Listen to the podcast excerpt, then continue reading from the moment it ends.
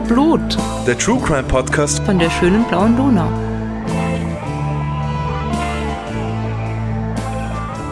So, da sind wir wieder. Die Podcast-Posse mit Wiener Blut, eurem Lieblings-True Crime Podcast aus Wien. Und die Podcast-Posse sind Claudia. Bernhard. Und Rita. Hey, hallo. Hey. Und falls ihr euch fragt, warum der Bernhard da ist, freut euch einfach oder hört die letzte Folge, da erfahrt ihr mehr darüber. er ist da. Er ist da, das ist alles, Das ist das Wichtigste. Ja, er ist recht zaghaft, deswegen hat er nur Hallo gesagt. Er hört jetzt zu und stellt vielleicht interessante Fragen oder Mhm. so. Genau. Genau. Für die heutige Folge haben wir wieder mal einen tollen Sponsor, nämlich Clark. Die aufmerksamen Hörerinnen und Hörer unter euch, die wissen vielleicht, dass mein Bruder in der Versicherungsbranche arbeitet und deswegen bin ich da sehr verwöhnt und habe mich bisher nie viel selber um irgendwas kümmern müssen. Und dafür, dass das in Zukunft so bleibt, sorgt die Clark-App. Denn die Clark-App ist ein digitaler Versicherungsmanager, mit dem man den Überblick über alle abgeschlossenen Versicherungen jederzeit direkt am Handy hat. Also K-Zettelwirtschaft, K-Chaos. Dafür müsst ihr euch äh, einfach in der App oder über die Website registrieren und eure bereits vorhandenen Versicherungen dort angeben. Man muss keine neuen Versicherungen abschließen, bekommt aber, wenn man das möchte, maßgeschneiderte Vorschläge und Angebote und ihr könnt euch außerdem jederzeit per Telefon, Mail oder Live-Chat von Experten und Expertinnen beraten lassen und äh, Fragen stellen. Und das ganz ohne Terminsuche oder Wartezeit. Und das Beste, wenn ihr jetzt die App runterladet oder euch auf der Website clark.de für Deutschland oder goclark.at für Österreich registriert und eine bereits bestehende Versicherung dort hochladet, dann schenkt euch Clark einen Amazon-Gutschein im Wert von 15 Euro. Und bei zwei Versicherungen, die ihr dort angebt, sind sogar 30 Euro. Um euch diesen Gutschein zu sichern, müsst ihr einfach bei der Registrierung über die Website oder über die App unseren Gutscheincode angeben. Und der Gutscheincode lautet POSSE. P-O-S-S-E, alles Großbuchstaben. Alle Infos und den Gutscheincode findet ihr wie immer auch in unseren Shownotes. Fancy Drinks. Fancy Drinks. Bernhard. Ähm, ja, wenn ich schon äh, da bin, habe ich natürlich auch einen Fancy Drink. Ähm, Red Bull Organics mögen wir recht gerne und die haben ein äh, ganz tolles Ginger Ale, Spicy and Natural. Ginger Ale ist immer gut.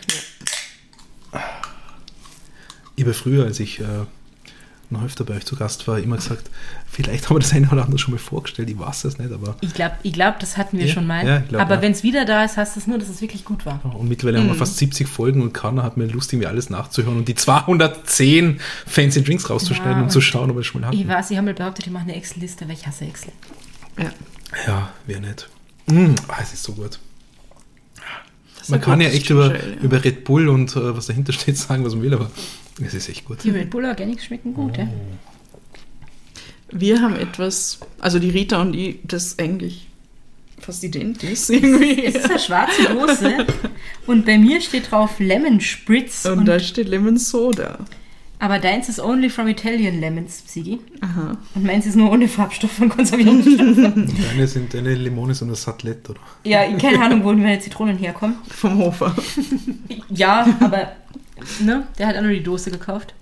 Auf jeden Fall war uns offensichtlich bei nach was sommerlich Zitrone Ja, das stimmt. Das haben wir getrennt voneinander gekauft. ohne Absprache. Und jetzt können wir vergleichen. Ja. Ach so, ja, wie mache ich das jetzt? Habe ich kein Glas. Achso, das ist mein Glas. Du kannst ein bisschen reintun, dann kann ich vergleichen. Ja, okay. Vergleich du mal. Danke, danke. Deins riecht viel besser. also das Lemon Soda mit den italienischen Zitronen ist sehr gut. Was machst du? Zum Vergleichen. Es schmeckt komplett gleich. Ah ja. Deins riecht intensiver, aber es schmeckt komplett gleich. Und kostet wahrscheinlich ein Drittel. Das hat 60 Cent gekostet. Ja. Ah, ich habe keine Ahnung, wie viel das gekostet Aber Ja. sicher mehr, ja. Ja, hätten wir das auch. ja, Gut. Gut. Haben wir alternativ. genau. Spartipp der Podcast-Passe. Ja, Und jetzt hast du einen Fall für uns, ja oder? ich habe euch mitgebracht. Vielleicht habt ihr die Folge 66 gehört. Also ihr zwar schon, aber Wer ihr ist da das? draußen vielleicht auch. Diese Folge heißt Familienbande und das ist die Geschichte von Anna Bachmann. Und am Anfang dieser Folge habe ich euch lang und breit über die Quelle erzählt, nämlich den Wiener Peter Wahl. Und die habt ihr ja schon angekündigt, das ist eine wahre Schatzgrube. Fundgrube, Goldgrube, sagt man. Eine Schatzgrube. eine wahre Goldgrube für Fälle, von denen wir noch nie gehört haben. Und jetzt habe ich mir gedacht, das ist vielleicht wieder an der Zeit, nochmal den Wiener Peter Wahl zu blättern. Oh ja. Und den heutigen Fall habe ich da entdeckt und dann noch mit ganz vielen anderen Quellen, die ich euch am Ende erzählen werde, äh, untermauert. Wie heißt der sozusagen. Mann? Der Mann des Wiener Bitterwals? Ubald Tartaruga. Ah ja, Ubald, genau. Uwals Tortuga. So ähnlich, ja.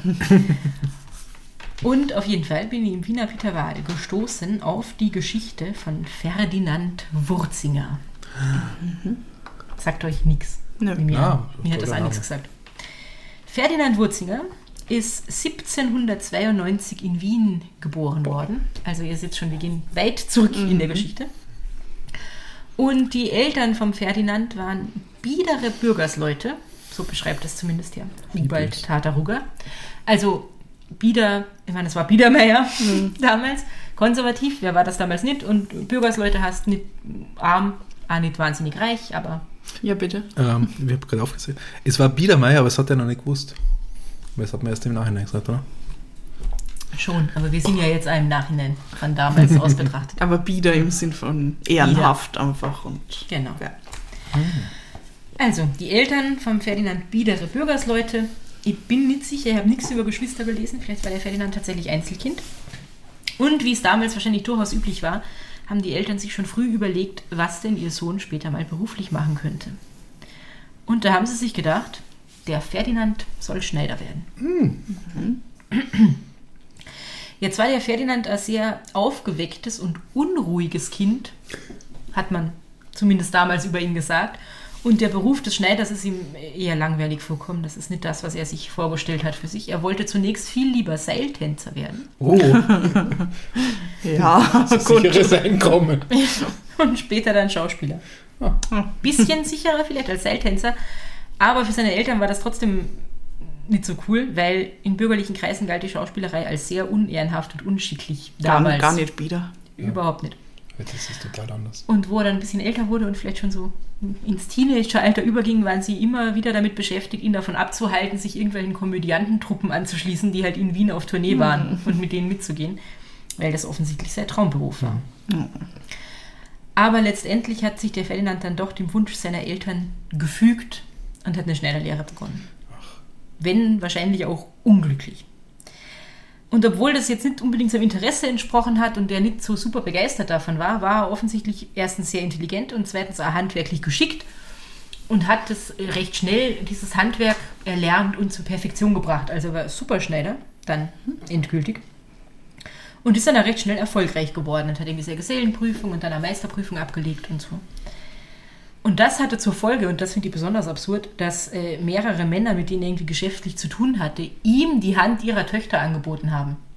Oh, wow. Also nicht dieses klassische Vorgehen, der Ferdinand fragt beim Vater, hält um die Hand der Tochter an, sondern der Vater kommt und sagt, Ferdinand, möchtest du nicht mehr Tochter helfen? Weil offensichtlich haben die sich gedacht, cooler Schneider macht tolles Zeug, da ist sie dann wirtschaftlich abgesichert wahrscheinlich, ja, weil Schneiderhandwerk braucht man irgendwie mehr oder weniger immer. Hm. Und man kriegt noch einen schneidigen Rock gratis dazu vielleicht.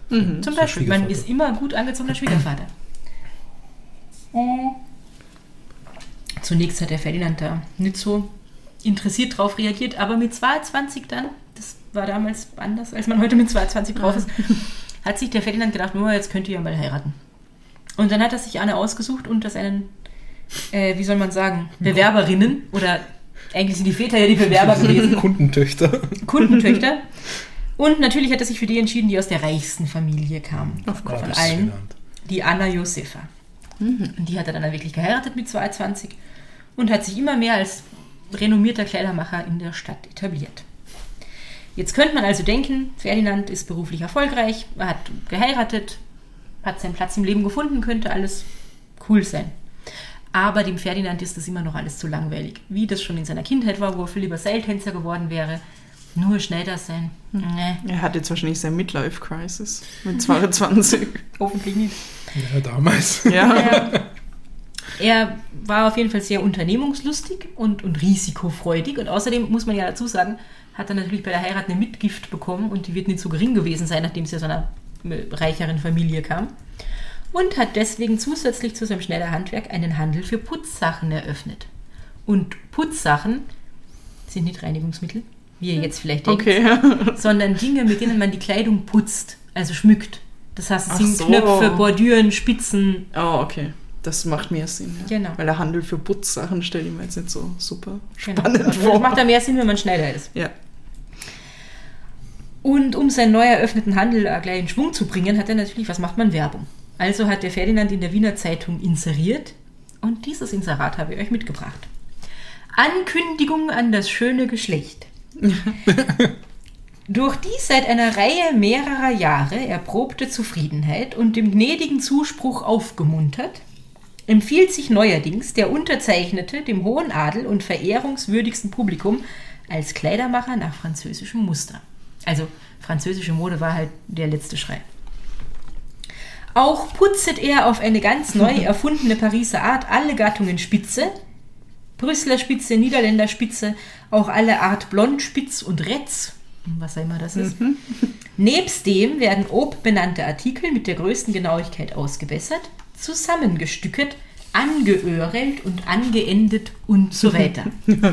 Er wohnt zu mehrerer Bequemlichkeit gleich außer dem Burgtor bei der Stadtmaut an der Brücke, der letzten Wache gegenüber Nummer 1283. Es empfiehlt sich zu Gnaden Ferdinand Wurzinger. Das ist eine tolle Das ist Ansage. eine lange Straße. Es ist eine lange Straße und, was euch vielleicht aufgefallen ist, Burgtor und Stadtmaut, das ist alles bevor es die Ringstraße gab. Es gab noch die alte Stadtmauer und es gab noch Stadttore, die durch diese Stadtmauer in die eigentliche Stadt geführt haben, was nur das ist, was wir jetzt als innere Stadt kennen. Und ja, er hat schon gesagt, tolles Inserat. Er war super erfolgreich mit seiner neuen Geschäftsidee und äh, hat da gleich zu Anfang viel mehr Erfolg gehabt, als er eigentlich geplant hat und so viele Bestellungen, dass er denen eigentlich gar nicht so richtig hinterhergekommen ist. Man könnte also denken, es ist richtig gut für den Ferdinand gelaufen. Aber der Ferdinand hatte zwar eine gute Geschäftsidee offensichtlich, aber nicht so viel Geschäftssinn, wie man sich vielleicht hätte denken können, weil er fängt jetzt an, viel mehr Geld auszugeben, als er eigentlich hat und einen Lebensstil zu führen, der weit über seinem Einkommen Ja, liegt. so eine richtige Mozarter Schneiderei. Ja. Also er ist viel unterwegs, noblen Passionen ist er nachgegangen, hat der Ubald Tartaruga geschrieben, was er immer das bedeuten mag. Auf Golfen. jeden Fall. Vielleicht. Auf jeden Fall, auf jeden Fall hatte er viele Frauenbekanntschaften. Und das ging natürlich auch ein bisschen ins Geld. Böse Zungen würden sagen, er hat sie ausgehalten. Andere würden sagen, er hat diese Frauen finanziell unterstützt. Waren das irgendwie Rotlichtfrauen? Man weiß es nicht so genau. Auf jeden Fall viele Frauenbekanntschaften, viel Geld ist den Bach runtergegangen. Und zwar so viel, dass er nicht nur die ganze Mitgift von seiner Frau aufgebraucht hat, sondern dann auch noch zusätzlich jede Menge Schulden gemacht hat. Ah ja. Weil der Ferdinand aber doch gar nicht so dumm ist, dreht er den Spieß jetzt um und sucht sich nicht Frauenbekanntschaften, bei denen er Geld los wird, sondern er sucht sich dezidiert Frauen, die Ersparnisse haben, die sie doch vielleicht ihm geben können. Jetzt Und bei- beginnt er. Ja. Und bei all dem ist er eigentlich verheiratet. Weil das habe ich mir kurz vergessen gehabt. Weil das ist ja okay, aber. Ja, und er ist immer noch Anfang 20, das ist schon. Jetzt beginnt er also wieder mehrere Liebesverhältnisse mit Frauen in der Absicht, dass er ja ihnen irgendwie ihre Ersparnisse abluchsen könnte. Also, ob er sie jetzt bestehlen wollte, weiß ich nicht genau, oder sie halt mit irgendwelchen herzerweichenden Geschichten dazu bringen, dass sie ihm doch ein bisschen Geld geben sollen. Funktioniert zunächst ganz gut, hilft ihm so die schlimmsten Schulden irgendwie loszuwerden, ist auf Dauer aber nicht der geilste Plan, weil die Frauen kommen irgendwann auch drauf. Seine Liebesschwüre zielen eigentlich nur auf Geld ab.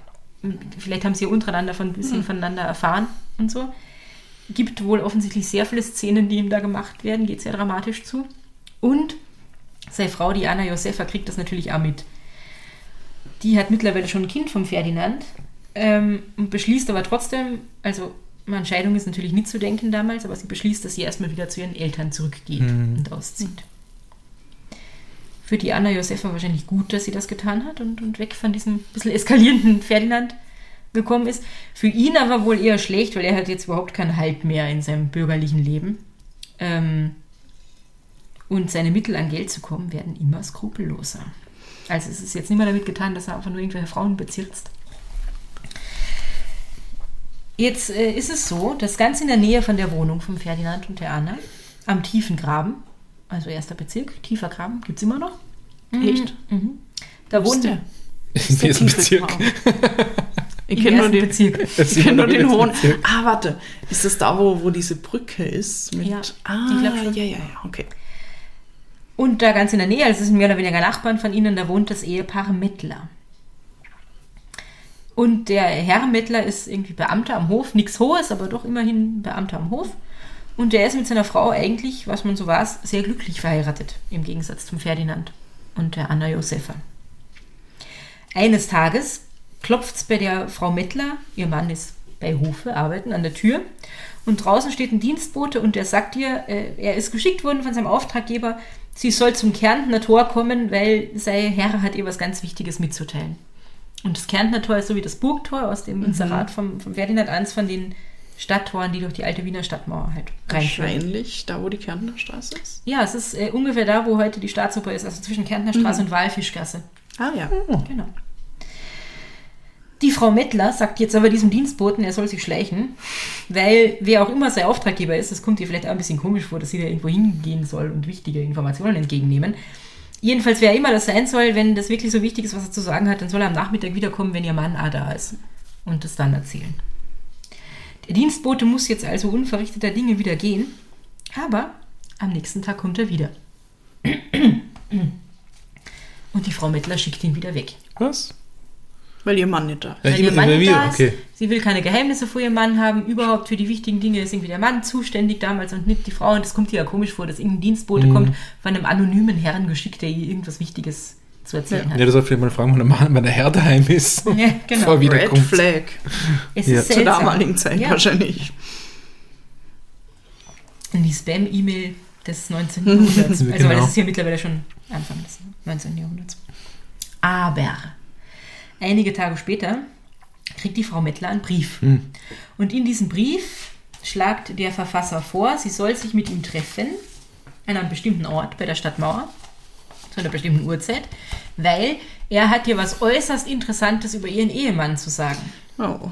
Und obwohl die Frau Mettler eigentlich sehr glücklich verheiratet ist, ist sie jetzt doch sehr neugierig und misstrauisch und vielleicht ein bisschen eifersüchtig und was auch immer und denkt sich, na, wenn der was über ihren Ehemann zu sagen hat, das würde sie dann schon gern hören. Und das würde auch erklären, warum der nicht kommt, wenn der Ehemann da ist. Ne? Ah. Perfide. Also wirklich mit diesem Brief zu der festgesetzten Stunde geht sie zu dem festgesetzten Ort bei der Stadtmauer und dort tritt ihr ein Herr in schwarzem Anzug entgegen, begrüßt sie und führt sie zu einer Parkbank, wo er sagt, können wir uns hier hinsetzen und uns dort unterhalten.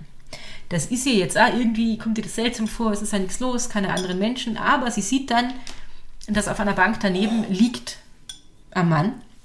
Der schaut so aus, als würde er schlafen. Ich weiß nicht, ob das schon später am Abend war oder so. Aber sie denkt sich, gut, der liegt da zwar und schlaft vielleicht, aber wenn das jetzt irgendwie komisch ist, dann kann ich ihm Hilfe rufen und da ist zumindest irgendwer in der Nähe und ist nicht ganz so creepy, wie wenn ich mit ihm allein bin. Also setzt sie sich mit diesem Mann im schwarzen Anzug auf die Bank. Der fängt jetzt an, sich mit ihr zu unterhalten und erzählt ihr alles Mögliche, nur nicht das, was sie hören will, nämlich nichts über ihren Ehemann. Der hat nichts zu sagen, was irgendwie interessant wäre. Sie wundert sich schon und dann wird er immer aufdringlicher und, und fängt an zu flirten. Und irgendwann erklärt er ihr, um so ein schönes Weiberl wäre es ewig schad. Ew. Jetzt war sie also, der hat da irgendwelche dubiosen Dinge mit ihr vor, steht auf und geht schnurstracks heim, so schnell sie irgendwie kann, schaut, dass der ja nicht hinter ihr her ist und so, geht in die Wohnung. In der Wohnung ist sie gerade dabei, sich ihre Hauskleider anzuziehen, weil man hatte Hauskleider, man hatte für draußen Kleider und die Was heißt man verwechselt hatte? man nicht. Ja, hat teilweise immer Naja, noch. die Hauskleider, sie zieht sich die Hose aus. Sie zieht sich ihre Hose aus. Ich glaube, sie hatte keine Hose. Ach so, ja. Einen unbequemen Reifrock, mit dem man sich nicht hinsetzen möchte oder so. You're right. Und sie ist noch nicht einmal fertig umgezogen. Da pocht es draußen sehr vehement an die Tür. Frau Mettler geht hin, macht die Tür auf. Draußen steht ein ihr vollkommen unbekannter Mann mit schwarzen Haaren und schwarzem Voll Vollbart. Und der, bevor sie überhaupt irgendwie dazu kommt, da in Erfahrung zu bringen, was der will, drängt der sich schon so an ihr vorbei in die Wohnung rein und sagt, ah, also so sinngemäß, jetzt habe ich sie endlich erwischt. Äh, Ich, hab, ich bin der Mann, der da auf der Parkbank äh, daneben gesessen ist und ich habe genau gesehen, dass sie, obwohl sie verheiratet sind, sich mit einem anderen fremden Mann getroffen haben zum Stell dich ein. Was für eine Masche. Und erklärt ihr dann, er ist Arbeitskollege von ihrem Wahnsinn. Mann, er arbeitet da in der Hofburg. Und ihr Mann misstraut ihr schon lange und hat den Verdacht, dass sie ihn vielleicht betrügt. Und er hat ihn darauf Oh angesetzt, Gott. er soll sie doch beobachten, so privatdetektivmäßig und, und gucken, ob dieser Verdacht nicht stimmt, dass sie mit wem anders was hat. Sie sagt natürlich, sie hat überhaupt nichts getan, ist total perplex und verzweifelt und, und ne, fleht ihn irgendwie an, sinkt auf die Knie vor ihm. Und und der sagt dann, na, also das wird sie, wird ihn nicht davon abhalten, ähm, dass, dass da die, es geht um die Ehre von ihrem Mann und, und er muss ihm das sagen und so. Er wird jetzt gleich wieder in die Hofburg gehen und ihm erzählen, was er da herausgefunden hat. Und sie bettelt halt weiter und bettelt weiter und sagt, sie hat überhaupt nichts getan, so. Und schließlich lässt er sich dann doch irgendwie erweichen, dieser Fremde, und sagt, okay, äh, der, der Herr Mettler hat mir irgendwie 10 Gulden versprochen, wenn ich ihm irgendwelche Beweise liefern kann. Und 10 Gulden, also das ist jetzt das Jahr 1817. Und der historische Währungsrechner, den ich bemüht habe, geht nur bis 1820. Aber 1820 zumindest waren 10 Gulden ungefähr 200 Euro. Also nicht wenig. Ja. Also diese 10 Gulden hat er ihm versprochen, wenn er ihm irgendwelche Ergebnisse liefern kann. Und jetzt sagt also dieser Fremde, gut, wenn Sie mir auch 10 Gulden geben, das, was Sie eigentlich hätte kriegen sollen, dann sage ich ihm nichts.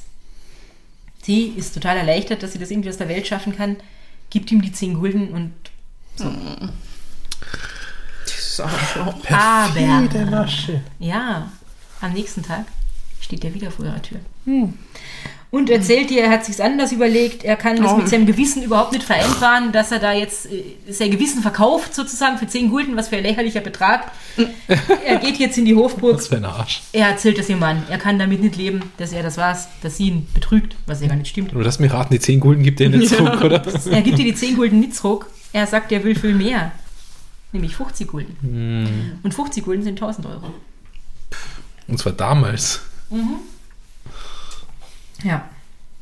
Und die Frau Mettler ist so verzweifelt, weil sie halt denkt, dem Mann mit Oh dem. Glauben und sie war ja wirklich mit dem anderen Mann, ist sie dort gesessen, da ist nichts gelaufen, aber trotzdem stimmt ja eigentlich, was der erzählt. Dass sie ihm zusagt, ja, sie gibt ihm 50 Gulden, wenn er verspricht, er schweigt. Aber sie hat gar nicht 50 Gulden da. Sie hat wahrscheinlich gar nicht 50 Gulden, weil ihr Mann verdient ihr das Geld und sie wird halt nur kriegen, was sie, so Wirtschaftsgeld irgendwie braucht. Also sagt sie ihm, er soll am nächsten Tag in die Jägerzeile kommen. Das ist in der pra irgendwo in der langen, langen Praterstraße heute. Aha. Äh, und dort wird sie sich mit ihm treffen und wird ihm das Geld geben. Der lässt sich drauf ein und sagt, ja, okay, bis morgen in der Jägerstraße und geht. Aber das beruhigt sie natürlich überhaupt nicht, weil sie weiß, sie hat dieses Geld nicht. Wo soll sie dieses Geld herkriegen bis morgen? Das ist unfassbar viel Geld. Was soll sie tun? Sie soll mit ihrem Mann reden. Es ist zu spät dafür. Na. Was macht sie? Sie wirft sich aufs Bett und weint in ihrer Verzweiflung, weil sie überhaupt nicht weiß. Weder ein noch aus. Ihr Mann kommt, und das ist all lustig, weil der Ubald Tataruga schreibt, vergnügt und froh wie immer von der Arbeit, von der Arbeit in der Hofburg nach Hause. Und der sieht natürlich, seine Frau ist total verweint und fertig und, und schaut ganz traurig aus. Und sagt ihr natürlich, sie soll ihm sagen, was los ist, macht sich Sorgen.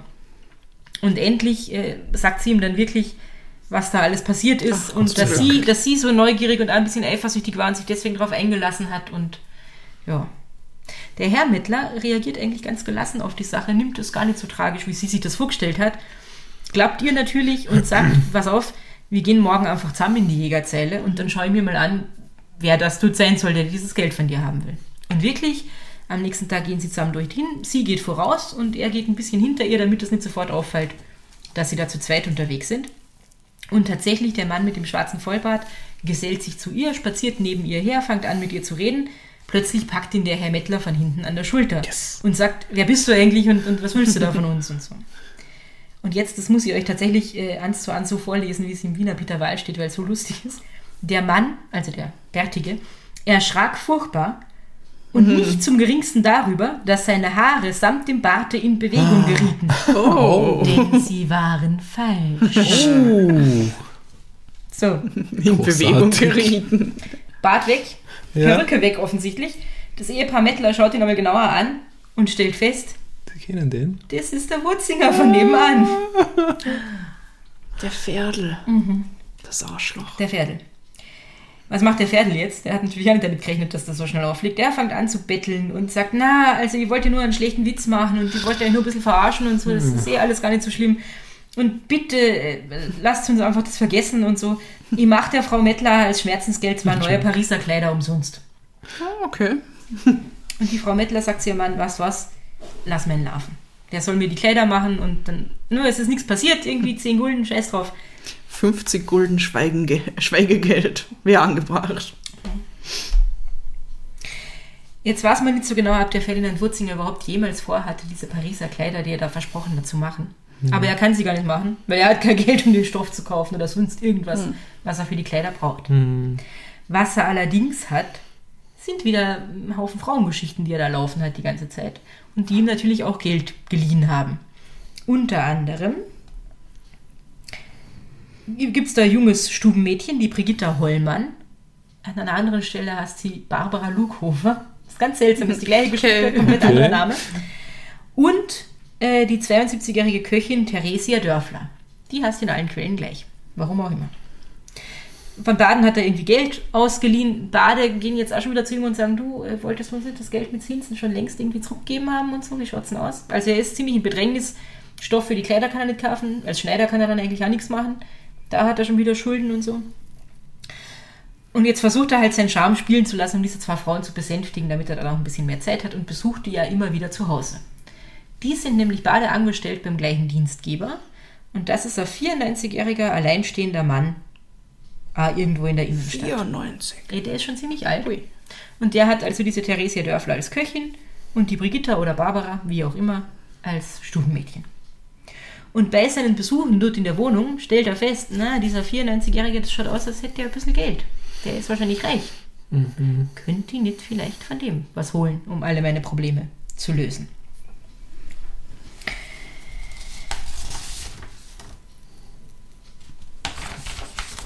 Das überlegt er sich jetzt eine Weile.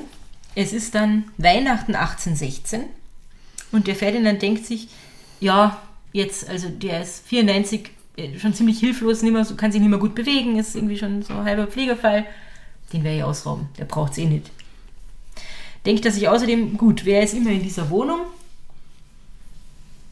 Der alte Mann, das Stubenmädchen, die Köchin. Um den Mann macht er sich keine Sorgen, weil der kann sich eh nicht wehren. Köchin denkt, dass sich wird da auch relativ schnell wahrscheinlich irgendwie überwältigen können, weil er hat nämlich den Plan, wir wissen ja schon, er verkleidet sich gern mit Bart und, und Perücke. Und, ähm, und es war damals, glaube ich, üblicher als heute, dass man so um die Weihnachtszeit rum, also an den Weihnachtsfeiertagen dann, Maskenbälle veranstaltet. Und er denkt sich, das wird er nutzen, wird sich verkleiden, wird dort klingeln, wird ihm sicher die Köchin aufmachen. Die wird erstmal so überrascht sein, dass dann verkleidet da steht, dass er diesen ersten Schreckmoment nutzen kann, um ihr die Augen zu verbinden und sie zu fesseln und dann hat er da freies Spiel. Nur das Stubenmädchen muss er irgendwie loswerden, weil die ist jung und die kommt ihm vielleicht eher in die Quere dabei. Was macht er jetzt also? Er schreibt diesem Stubenmädchen am 24. Dezember einen Brief, dass er sie für den 26. Dezember zum Maskenball einladen will. Und an diesen Brief kann ich euch jetzt vorlesen. Liebenswürdiges Freilein. Freilein. Sie werden schon entschuldigen, dass ich es wage, Ihnen zu schreiben und Ihnen um Gegenliebe zu bitten. Denn ich liebe Ihnen mit einer solchen Glut, dass die Dampfbäder ein reines Schneegestöber dagegen sind. Wow. Wow. Freilein. Indem Sie mit den Anton ohnehin kein Verhältnis mehr haben. Irgendein Anton halt. Was ich glaube und wahr sein wird. Freilein, wenn Sie nur einen Funken Liebe für mich haben, was ich im Sommer schon öfters bemerkt habe, so können Sie einen glücklichen Sterbenden aus mir machen, wenn Sie am 26. übermorgen abends gleich nach 6 Uhr in die Maskenredoute, was wir neulich besprochen haben, kommen würden. Wenn Sie nicht Zeit haben sollten, was ich kaum glaube, so machen Sie auf Ihrer Wohnungstür einen Strich, dass ich weiß, ob Sie mich lieben oder nicht, aber gewiss, dass ich nicht umsonst warte, was ich nicht glaube. Mit Achtung der Sie bis in den Tod liebende Ferdinand Wurzinger. Tatsächlich mit Wow. Echtnamen. Da, da hat aber jemand dick aufgetragen. Dass die Dampfbäder ein reines Schneegestöber dagegen sind. Ja. Den Brief schickt er also. Und am 26. geht er dorthin, schaut auf die Tür, kein Strich drauf. Oje. Das ist schon mal gut für ihn, weil ein Strich nein, sollte ja nur gut. drauf sein, wenn sie nicht daheim ist und nicht mit ihm hingehen will. Ah, ich meine, der Strich ist drauf, Aber weil das- sie nicht kann und sie ihn trotzdem liebt. Okay, Aber das, sorry. das, das glaubt er ja nicht. Das hat er mehrmals betont. Was er nicht glaubt. ja. Und er hat richtig geglaubt, weil es ist kein Mhm. Strich an der Tür. Das heißt, sie müsste jetzt eigentlich beim Maskenball sein und wird auf ihn warten. Und wir, der steht jetzt noch ein bisschen vor der Tür und lauscht, hört er irgendwie Stimmen. Er hört keine Stimmen. Also macht er sich auf den Weg zum Maskenball. Und wirklich, dort wartet sie schon auf ihn in ihrer Verkleidung.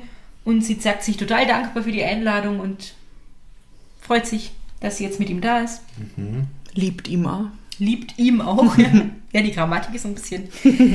ähm, er hat ein Ritterkostüm an und da scheint er recht gute Figur drin zu machen. Also sie scheint sehr angetan vom, vom Ferdinand zu sein. Plötzlich aber beugt sich der Ferdinand zu ihr rüber und flüstert ihr ins Ohr, das ist so ein Scheiß, ich habe mir Geld daheim vergessen. Jetzt kann ich gar nicht irgendwie da auf diesen Ball die einladen und, und was machen wir jetzt? Und sie sagt, das ist ja nicht so schlimm, ich kann da ja was leihen. Weil es wäre ja nicht so, als hätte sie Oh sowieso no. schon einen Haufen Geld geliehen, das er ihr schuldet eigentlich. Da ist er aber richtig beleidigt und sagt, na, das ist was ganz anderes, weil wenn ich die zum Ball einlade, dann lasse ich sicher nicht die Frau bezahlen und so. Das geht nicht, das ist was anderes wie die Schulden, die ich bei dir habe. Ich gehe jetzt schnell heim und hol das, du wartest da derweil auf mich. Ich bin gleich wieder da. Alibi. Sie muss ihn also, mehr oder weniger, sie muss ihn gehen lassen. Er stürmt davon in die Stadt, hat über seinem Ritterkostüm seinen Wintermantel an. Was man allerdings trotzdem noch sehen kann, sind die engen blauen Hosen. Von seinem Ritterkostüm. Nicht? Also, also Entschuldigung, er hat, nicht- er hat nicht eine Ritterrüstung an? Na, Kostüm. Okay. Aber das vielleicht ein bisschen klappern. Ja. Klapper. Und da denkt er sich zuerst, na, mit den Hosen ist vielleicht ein bisschen auffällig, aber andererseits sind überall in der Stadt Maskenbälle. Es fällt eigentlich auch wieder nicht auf, wenn irgendwer seltsam angezogen ist. Ja. Natürlich geht er aber nicht heim. Er geht natürlich zu der Wohnung von dem 94-Jährigen, Mhm. wo sei Barbara oder Brigitte arbeitet. Ähm, haltet sich eine Maske vors Gesicht oder setzt die auf irgendwie und läutet. Und wie erwartet, die Theresia Dörfler, die 72-jährige Köchin, öffnet ihm. Aber wo sie ihm die Tür aufmacht, ist er dann doch irgendwie nicht mehr so überzeugt davon, dass er sie jetzt gleich niederringen wird und ihr die Augen verbinden. Er nimmt also die Maske ab, fängt an mit ihr zu plaudern, weil er ist ja eh öfter dort zu Besuch, ne? Und wirklich, sie, sie geht mit ihm in ihr Zimmer, um dort halt irgendwie äh, weiter zu plaudern. An irgendeiner Stelle hat der Ubald Tataruga die Vermutung anklingen lassen, na, vielleicht hat er die ja irgendwie bezirzt und so. Wäre halt arg, weil es ja 50 Jahre Altersunterschied, aber hey, Aber die hat ihm auch Geld gegeben. die hat ihm auch Geld gegeben. Ja. Der muss einen Charme gehabt haben. Definitiv. Auf jeden Fall, sie gehen in ihr Zimmer und plaudern dort weiter und jetzt provoziert er aber irgendwie einen Streit. Die fangen also an, da ein bisschen zu keppeln. Er versetzt ihr einen Faustschlag auf den Kopf. Sie fällt betäubt zu Boden. Alter, die arme alte Dame. Was macht er jetzt? Er nimmt ihr ihr eigenes Kopftuch ab, stopft ihr das in den Mund, um sie zu knebeln, fesselt ihre Hände und in der Meinung, dass sie jetzt eh genug hat und erstmal eine Ruhe geben wird, betäubt es sie ja, knackt er mal ihren, ihren Kasten auf, also ihren Schrank, wo sie halt alle ihre Sachen drin hat. Man findet da 95 Gulden oder so, das wird ihr ganzes Erspartes sein, weil das sind ja danach so 2000 Euro nicht ganz. Er ist 50 Jahre erspart. Ja, wahrscheinlich. Geht aus dem Zimmer raus und geht nebenan ins Zimmer von ihrem Dienstherren, diesem 94-jährigen Greis. Der ist in dem Zimmer drin, ist aber erstens auch total perplex, wer ist das? Zweitens halb bettlägerig, irgendwie kann eh nichts machen. Und muss dabei zuschauen, wie dieser Typ dort irgendwie auf dem Schreibtisch Schlüssel äh, liegen sieht, nimmt die Schlüssel, schließt damit zwei Schränke und drei Kästen auf und entwendet vor den Augen von diesem hilflosen alten Mann Bargeld, Preziosen, ich glaube es ist Schmuck, Silberbesteck und so weiter und Leinenwäsche im Wert von insgesamt 2469 Gulden und Wow. 56 Kreuzern. Und das sind umgerechnet 500? 50.000 Euro. 50.000. Verdammt. Wie viel nochmal? 2000? 2469 Gulden und Ja, 56 1000 Kreuzer. dafür. Okay. Wow. 50.000 Euro. Viel, viel Geld. Und mit diesen Sachen im Wert von 50.000 Euro, ist ja nicht nur Bargeld, rennt er raus aus der, aus der Wohnung, schmeißt sich seinen Wintermantel, den er irgendwie draußen hat liegen lassen, wieder um und läuft weg. Jetzt fragt ihr euch vielleicht, was ist eigentlich mit der Brigitte slash Barbara auf diesem Maskenball? Mhm. Die hat offensichtlich sich so gut unterhalten und Gesellschaft gefunden, es fällt ihr gar nicht so großartig auf, dass der so lang weg ist und so. Ja, gut for Erst her. als sie spät morgens etwas beduselt, wie der Ubald Tataruga geschrieben hat, Muss eigentlich der Friedel.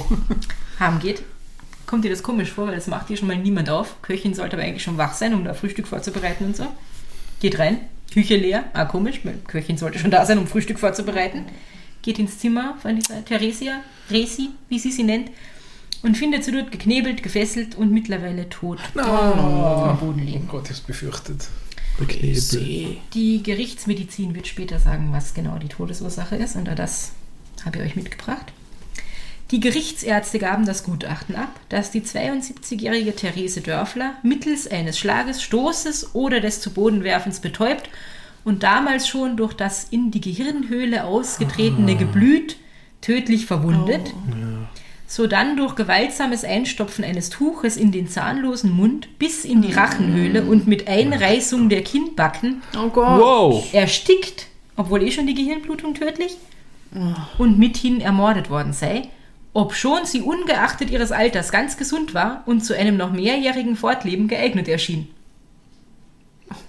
geeignet erschien. Ja, die Formulierung Okay. ist. Die Sprache ist das eine neue. Ma, boah, Das das ist ist aber brutal. Das also nicht brutales nach Vorgehen. im Streit Ja. mit einem Fausthieb bewusstlos, sondern schon sehr brutal. Ja, vor allem das Reinstopfen von dem Tuch Ja, bis so, ganz dass nach hinten. Und, und- genau, ja. Also habe ich es richtig verstanden, dass die, die Wangen, ist. Einreißen der Kinder. Mundwinkel. Ja. Ja. Habe ich auch so verstanden. Ja. Wow, was für ein Arsch. Ja, was macht jetzt äh, die, die Brigitte oder Barbara? Natürlich die Polizei holen. Hm, Und das ist überhaupt nicht schwer für die Polizei, da gleich auf den Verdacht zu kommen. Der Wurzinger hat was damit zu tun. Erstens sagt sie das, komisch war beim Maskenball, weg war so lang von dort und so. Ein und aus ist er bei uns gegangen, das ist alles komisch. Und außerdem hat der Trottel dort sein rotes Taschentuch verloren in der Wohnung. Super. Und der Kreis hat ihn ja auch gesehen. Der Kreis hat den Aktien, ich Aber weiß der gar nicht, wie ihn viel der Kreis noch, aber- der hat ihn nicht ja. gekannt. der Kreis. Man erfahrt über der den- alte Mann halt. Ja, man erfahrt über den sehr wenig, wie, wie viel der überhaupt noch mitgekriegt hat, ob der noch eine Aussage hätte tätigen können. Er war oder so. 94 und das vor 200 Jahren, oder wann war das genau? Ja. Also, 18, wow. 17 sind wir, 18, Ja, eben, 16. ja. 18, 17 jetzt, Das glaube ich. ist, das ist heute schon ein Wahnsinnsalter. Das ist wirklich ein Kreis. Und ja, also die sind auf der Spur vom Wurzinger und wirklich am nächsten Tag, und das ist dann ja aber eigentlich der 27. oder 28. Mhm. Dezember, also noch 18, 16, da nehmen sie ihn schon fest. Ist nicht schwer zu finden. Er sagt da sofort, er war's. Er sagt da, wo er die Beute versteckt hat, am Abort nämlich, also im Klo. Und dann geht man dorthin, schaut nach, es fehlt nicht viel, so 95 Gulden oder so, vielleicht hat er irgendeine kleinere Schuld beglichen damit, aber das meiste ist noch da. Und der zeigt sich sofort total ruhig, der Ferdinand. Er sagt, es tut ihm leid und, und er will das wieder gut machen. Er verspricht, dass er für sein Opfer jede Woche eine Messe wird lesen lassen. Ja, super. Das Geld wird er sich vom, vom Mund absparen, wird auf seine Verpflegung im Gefängnis verzichten irgendwie. Er will jede Woche eine Messe lesen lassen. Und sollte er jemals wieder die Freiheit erlangen, weil mit lebenslangem Kerker rechnet er offensichtlich schon, dann will er zwei Messen im Monat bis an sein Lebensende lesen lassen, um zu büßen. Ja, ja, ja. Bla, Bla, bla, bla. Es bringt ihm eh nicht viel, er wird zum Tode Ja. verurteilt. Oh. Ja. Obwohl die Innung der bürgerlichen Kleidermacher ein Gnadengesuch für ihn an Kaiser Franz I. richtet. Oh, wow. Aber Ja. trotzdem sagt Kaiser Franz, na danke. Naja, damals hat die Wirtschaftskammer noch nicht so viel Macht gehabt. Jetzt will ich noch sagen, was, was vor Gericht irgendwie als erschwerende und als mildernde Umstände Ja. äh, besprochen worden ist für seine Verurteilung. Als erschwerende Umstände hatten die Richter angenommen, dass Wurzinger den Mord mit reifer Überlegung, mit Vorbereitung und nach Beseitigung mancher Hindernisse verübte, weil er hat sich erstmal überlegen müssen, wie wird er das Stubenmädchen los und so, was erzählt er. Der? Dass er nebstbei das Zutrauen der Ermordeten missbrauchte, welche ihm wiederholt mit Geld unterstützt hatte, dass er die Pflichten als Bürger und Vater, dürfen wir nicht vergessen, er war verheiratet, hatte ein Kind, in gleich hohem Maße verlegt habe und nur, nur durchging zum Großtun und um ein schwelgerisches Leben fortzusetzen und deswegen zum Verbrechen veranlasst worden sei. Ja. Mildernd erschien hingegen seine frühere untadelhafte Aufführung, Ja. die belobten Dienste als Soldat, also da hat er sich offensichtlich gut geführt, dass er bei dem schweren Drange der Zeiten leicht in Schulden geraten konnte. Also hätte jedem passieren können, weil war wirtschaftlich nicht so super. Ähm, von seinen Gläubigern und insbesondere auch von der ermordeten Theresia Dörfler war er hart bedrängt und beinahe zur Verzweiflung gebracht worden, weil die ihr Geld wieder haben wollten. Ja. Dass er seine Tat gleich offenherzig gestand, und das hat er offensichtlich wirklich Okay. getan, und während der Untersuchung sehr tiefe Reue zeigte, und dass das geraubte Gut dem Herrn von Winzer, das ist dieser, der Kreis, der 94-Jährige, fast ganz und ohne Schaden zurückgestellt wurde, und endlich, dass das schuldlose, in Umständen befindliche Weib, ja, seine Frau ist mittlerweile wieder schwanger, Jo. und das Kind des Inquisiten die möglichst gnädige Rücksicht verdienten. Also Ja, man soll ihn nicht so okay. hart bestrafen, weil es wäre besser für seine Frau und sein, sein Kind und seine Kinder dann in Zukunft. Aber Aber. die erschwerenden Umstände haben überwogen. Er wurde zum Tode verurteilt, habe ich eh schon gesagt. Und am 6. Februar 1817 sollte der Ferdinand Wurzinger bei der Spinnerin am Kreuz, wir kennen sie alle, Oh ja. wegen Raubmordes öffentlich hingerichtet werden. Schon, das ist auch noch äh, kurios am Rande, schon in der frühen Morgenstunde dieses Tages schlug man an verschiedenen Plätzen der Stadt und in den Vorstädten, und alles, was jetzt außerhalb vom Ring ist, ist ja damals Vorstadt gewesen, ein Plakat folgenden Inhalts an am Tag der Hinrichtung. Von der hochlöblichen K&K österreichischen Landesregierung wird jedermann kund und zu wissen gemacht, dass, falls der Freimann bei der heutigen Hinrichtung des zum Tode verurteilten Delinquenten auf was immer für eine Art wieder alles verhoffen unglücklich sein sollte, niemand von den gegenwärtigen Zuschauern weder mit Worten noch auf eine andere Art bei schärfster Ahndung zu schimpfen oder zu beleidigen berechtigt sein solle, indem der Freimann, wenn durch ihn ein Fehler sich ereignen sollte, ohnehin von Seite des Gerichts zur schärfsten Verantwortung gezogen wird. Okay. Okay. Vielleicht erinnert Was? ihr euch an den Fall von der Anna Bachmann und ihrem Bruder, dem Johann. Und ich bin jetzt nicht sicher, ob das war, glaube ich, später. Aber da ging es jetzt ziemlich ab mit dieser weißen Taube und dann ist dem Freimann, der hat, ist, ist ihm richtig gelungen mit der Schlinge und das ist ja alles ein bisschen daneben gegangen und da gab es so einen riesen Aufschrei. Und vielleicht ist das hier eine Folge davon.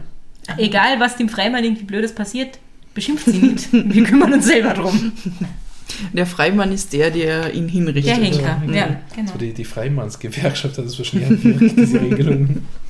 Vielleicht war er neu. Innung. Ja, vielleicht haben sie da schon Vorsichtsmaßnahmen Ein Lehrling. getroffen. Auf jeden Fall, dieses Plakat hängt überall rum und wie das so ist, der Wurzinger soll auf diesen Wagen steigen, mit dem er dann zur Spinnerin am Kreuz gefahren wird. Und diesem Wagen folgen natürlich auch wieder ganz viele Schaulustige. Und äh, dieser ganze Zug geht über den Stephansplatz. Und plötzlich flog von Frauenhand ein Bouquet lebendiger Blumen in den Wagen. Aha. Was der Tataruga damit sagen will, ist wahrscheinlich ein Blumenstrauß. Lebendige Brigitte, Blumen. Oder wie sie heißt. Ja. Der Wurzinger schaut in die Gegend, woher, woher kommt es irgendwie und tatsächlich er erkennt, wer diesen Blumenstrauß geworfen hat.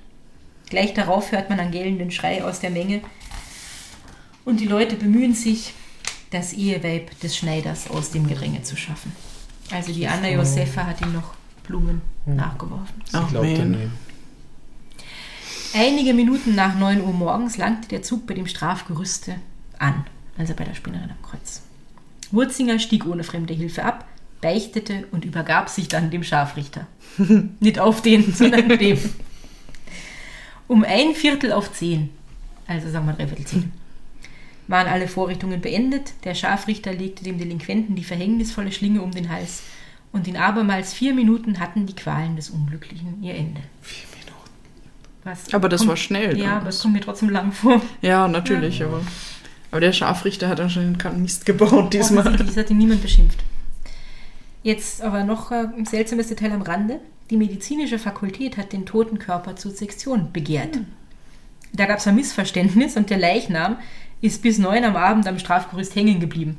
Das hätte in dem Fall gar nicht so sein sollen. Die hätten den gleich abnehmen und äh, in die Pathologie bringen sollen. Ja, weil sonst hängt er da ja immer. Sonst hängt er da Zeit bis zum lang. Ende des Tages, aber in Mhm. dem Fall will man ihn ja möglichst frisch bei den Ärzten haben.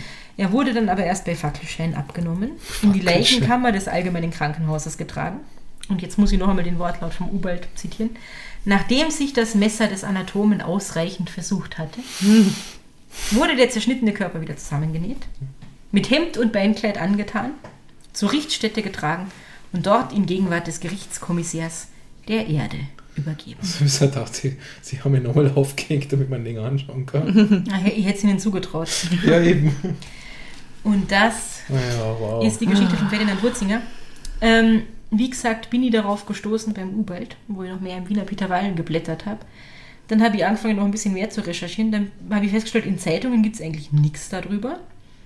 Und habe dann gelesen, dass es damals, anders als heute oder um 1900 rum, verboten war, über Blutdaten und den Ermittlungsstand der Polizei zu berichten in der Aha. Zeitung. Aber, das wird euch vielleicht schon aufgefallen sein, über Hinrichtungen hingegen wurde sehr ausführlich berichtet, weil das sollte als Abschreckung dienen. Und dass man wirklich von dem, was da wirklich passiert ist, so viel berichtet hat, das hat erst später angefangen anscheinend. Da war es wirklich, also ich habe an irgendeiner Stelle gelesen, ja, der Schrecken war groß in der Stadt, weil der hat zugeschlagen, aber das war dann alles so Mundpropaganda. Irgendwer hat es gehört, von den Nachbarn oder was auch immer, das hat sich rumgesprochen. Aber in der Zeitung hat man es nicht gelesen. Wo ich was drüber gelesen habe, außer im Wiener Peter Wahl, ist in der äh, Online-Präsenz von der Wien-Bibliothek, im Geschichte-Wiki der Stadt Wien, in den Büchern Halbseidenes biedermeierliches Wien, 16 Krimis aus einer fälschlich verklärten Epoche von Gin Günther Zeuner, Hexenmörder Henker, eine Kriminalgeschichte von Anna Ehrlich und Biedermeiermorde, berühmte Kriminalfälle aus dem alten Österreich von Leo Marek Waltinger und dann außerdem noch in der Gartenlaube Und die Gartenlaube ist ja eigentlich so ein altertümliches Literaturzeitschriftending, wo ja ganz viele literarische Texte abgedruckt wurden, aber eben auch solche wahren Begebenheiten. Wow. Genau. Ich habe Das wieder sehr viel Wahnsinn. Fraktur gelesen für euch. Danke dafür. Bitte. Das war irre. Ja, das hat mir an manchen Stellen sprachlos gemacht, wie skrupellos der Typ vorgeht. Wie da. schnell der eskaliert ist für Ja. Georg. Weil, also erstmal irgendwelche Frauen bezirzen, damit sie ihm vielleicht Geld geben, dann diese komische Erpressertour mit dem, mit dem Bart und dann aber Ja. gleich als nächsten Schritt, hm, das ist schon wurscht, die geht dort einbrechen, und, also mehr oder Ja. weniger und Nimm in Kauf, dass jemand stirbt unter Umständen. Jetzt, jetzt, ja, jetzt hat mich noch interessiert, ich meine, er mit dem Bart, ja, er ist ja auf dieser Bank offensichtlich gelegen. Und sie hat sich ja schon gedacht, ah, der könnte mir vielleicht helfen. wer der zweite war. Wer war der Zweite und Darüber- warum braucht es den Zweiten? Darüber habe ich nichts herausgefunden. Aber ich könnte mir vorstellen, er muss ja diesen Dienstboten da irgendwie bezahlt Mhm. haben, diesen Laufburschen, der zu ihr gegangen ist, um überhaupt äh, zu sagen, dass sie dort hinkommen soll, Mhm. den sie immer weggeschickt hat. Und vielleicht hat er einfach für das andere auch noch irgendwie einen Zweiten ja, bezahlt. irgendwer Oder- wird sich schon gefunden haben. Oder vielleicht ist es jemand, den er bei seinen noblen Passionen kennengelernt hat, der, den er nachgegangen ist. Ich glaube, er hat schon so zwielichtige äh, Bekanntschaften gehabt. irgendwie. Weil, weil eigentlich kannst du, also egal ob dieses Gespräch mit diesem anderen Zwielichtigen stattgefunden hat oder nicht, wenn du die Frau erpressen willst, gehst du hin und das sagst, du, ich sag dem Mann, das und das ist passiert. Ja? Ja, sicher. Fertig. Naja, aber dann hat es halt viel mehr Gewicht noch. Ja. Weil wenn wirklich gar nichts passiert ist, dann ist Mhm. man vielleicht so, ja, Aber er hatte ja noch nicht einmal ein Foto oder sonst was, weil es kann Ja, ja, na Fotos. eh, also ja. ja. aber und ihr dann sagen, ich bin ein Arbeitskollege von deinem Mann und sich damit Mhm. vertrauenswürdig erscheinen lassen. Leider habe ich nicht herausgefunden, wer dieser zweite war. Keine Ahnung. ich habe mir Sorgen gemacht um das Ehepaar Mittler. Ja. Gut, dass, dass die das wenigstens überstanden haben. Gut, dass der so. Herr Mittler so gechillt reagiert hat. Ja, Hm. Ja, wenn man gut gelaunt oder Er war immer kommt. froh, gemut und vergnügt. Wenn ja, er, er kam. hat seiner Frau geglaubt. Das ist Ungewöhnlich. ungewöhnlich. In der Hofbau hat er gearbeitet, Ja. oder? Ne, schau, das Ascher ist einmal vor dem Mut, oder? Unser Ja. Bundespräsident. Arbeitet ja dort. Stimmt. Aber ich finde ich es arg, wie, weil der, der hat ja eigentlich eine vielversprechende Karriere vor sich Ja. gehabt oder war schon mittendrin irgendwie und, Er und, und angesehen und dann hat er dieses neue Business Mhm. eröffnet und dann ist es voll gut gelaufen und dann ich glaub, ist er total ist, eskaliert, Er ja. Mhm. ist urübermütig geworden mit dieser Mitgift, die wird recht hoch gewesen sein und das Business läuft voll gut. Ja, jetzt echt als Schauspieler probieren sollen, wäre kreativ eigentlich. Offensichtlich ist ihm die Leidenschaft erhalten geblieben. Er hat sich gern verkleidet und so. mhm. Eine Grillparze hat seine Freude an ihm gehabt. Ja, Seiltänzer. Er hatte da eh noch mal was mit einem Seil zu tun, aber anders, als er sich das gesagt hat. Gott, ja. Hat vier Ja. Minuten getanzt, oder? Na, also es, es ist schrecklich, wie was man von der Autopsie dann hört irgendwie, weil der muss ja wirklich total brutal irgendwie ähm, mit, mit der armen alten Frau da umgegangen Ja. sein. Und Hm. Das ist nicht, er hat es niedergeschlagen, um sie zu betäuben, sie ist blöd Mhm. gefallen und versehentlich mehr oder weniger gestorben. Ja. So. Sondern das muss einem schon bewusst sein, wenn man so brutal Mhm. vorgeht. Dass man das auf jeden Fall in Kauf nimmt. Ja, er ist nur 25 geworden. ja, der Oder vielleicht besser so. er hätte vielleicht In dem Fall. better choices hätte er machen sollen Das in seinem man, Leben. Man soll seine Kinder nicht zwingen, Berufe zu greifen, die sie nicht haben wollen. Ich mein, nicht, ja, dass weil ich glaube, das war nicht das Problem. Ich weiß nicht, ob die Eltern da schuld sind, ja. Übrigens, das muss ich euch auch noch sagen, eine lustige Formulierung, die ich in einem von den Büchern gelesen habe, die ich mir dazu angeschaut habe. Also noble Passionen, füllte Frauengeschichten und so, irgendwie in zwielichtigen Kreisen, dubiosen Kreisen unterwegs. Er hat da offensichtlich sehr gern getrunken. Also vielleicht hat das dazu geführt, dass er so eskaliert ist. Manche haben behauptet, er griff als Schneider lieber zum Glassaal als zur Nadel. Ah, Ja. ja. Ja, tragisch. es ist eine grausliche Geschichte. Was ist mit dieser Mhm. armen Köchin? Der Mann, der Alte, hat wahrscheinlich zwar sein Geld wiederkriegt, aber ein Trauma von dem, was da Ja. passiert ist. Und das Leben von Ferdinand war mit 25 aus. Und das von seiner Frau wahrscheinlich hat ziemlich ruiniert. Von seinen das von Kindern. seinen Kindern, ja. Ja. Und er hätte fast das Ehepaar Mittler auseinandergebracht für immer. Und die waren so glücklich verheiratet. Ja. Stand überall. Und wer war's, was er noch alles getan hat? Was wir gar nie erfahren haben. Und wer weiß, wie vielen Frauen dann er ja noch Geld abgenommen Ja. hat, das sie natürlich auch nie wieder gesehen haben. Die ihr ganzes, also ich habe irgendwo gelesen, die halt ihr ganzes Erspartes, das sie irgendwie hatten, weil sie halt alle anstehende Dienstbotinnen sozusagen waren, haben sie sich halt gedacht, geben sie dem charmanten Dude. Der hat ein gutes Angebot gemacht, wird das mit Zinsen zurückzahlen und so. Da hat er natürlich nicht vorgehabt. Mies. Mies. Ein miese Type. Das stimmt wohl. Aber danke. Ja, gern. Ich erzähle euch immer gern was über miese Typen. Boah.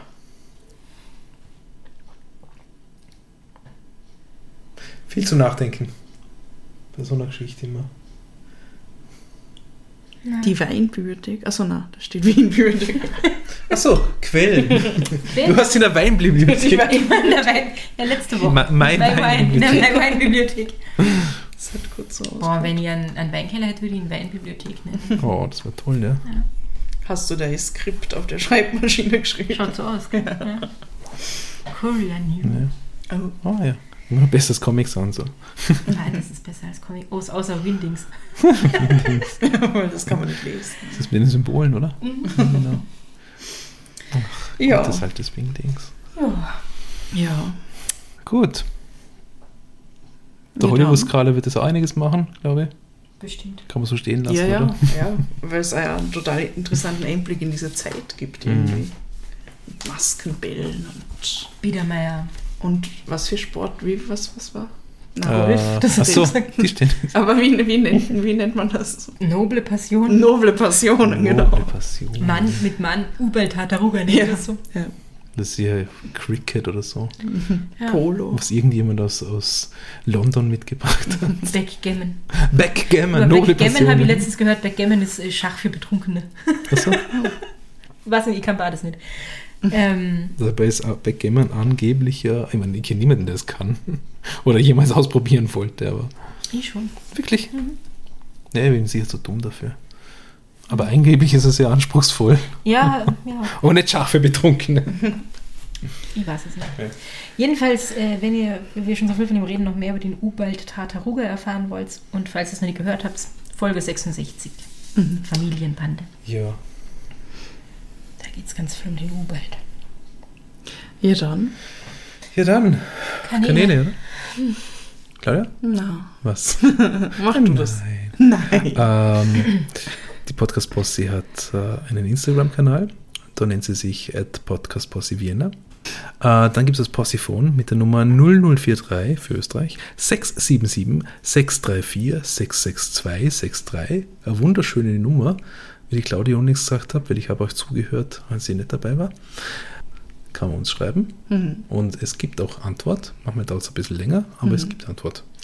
Du, weil du gerade gesagt hast, in den Folgen, wo du nicht dabei warst. Ich habe unlängst auf Instagram eine Nachricht bekommen, Oh. dass du ja permanent Schluck auf haben musst, weil jedes Mal, wenn wir aufnehmen, reden wir die ganze Folge von dir, obwohl du gar nicht da bist. Hattest du Schluck auf? Süß, ich mache jetzt das Herz, das könnt ihr nicht sehen mit meinen Händen. Das Herz. Schluck auf? Na, also eigentlich, eigentlich, ja, ja, natürlich, natürlich. Wir hören uns in zwei Wochen wieder. Yes. Bis dahin. Habt's euch lieb und habt's uns gern. Babaci.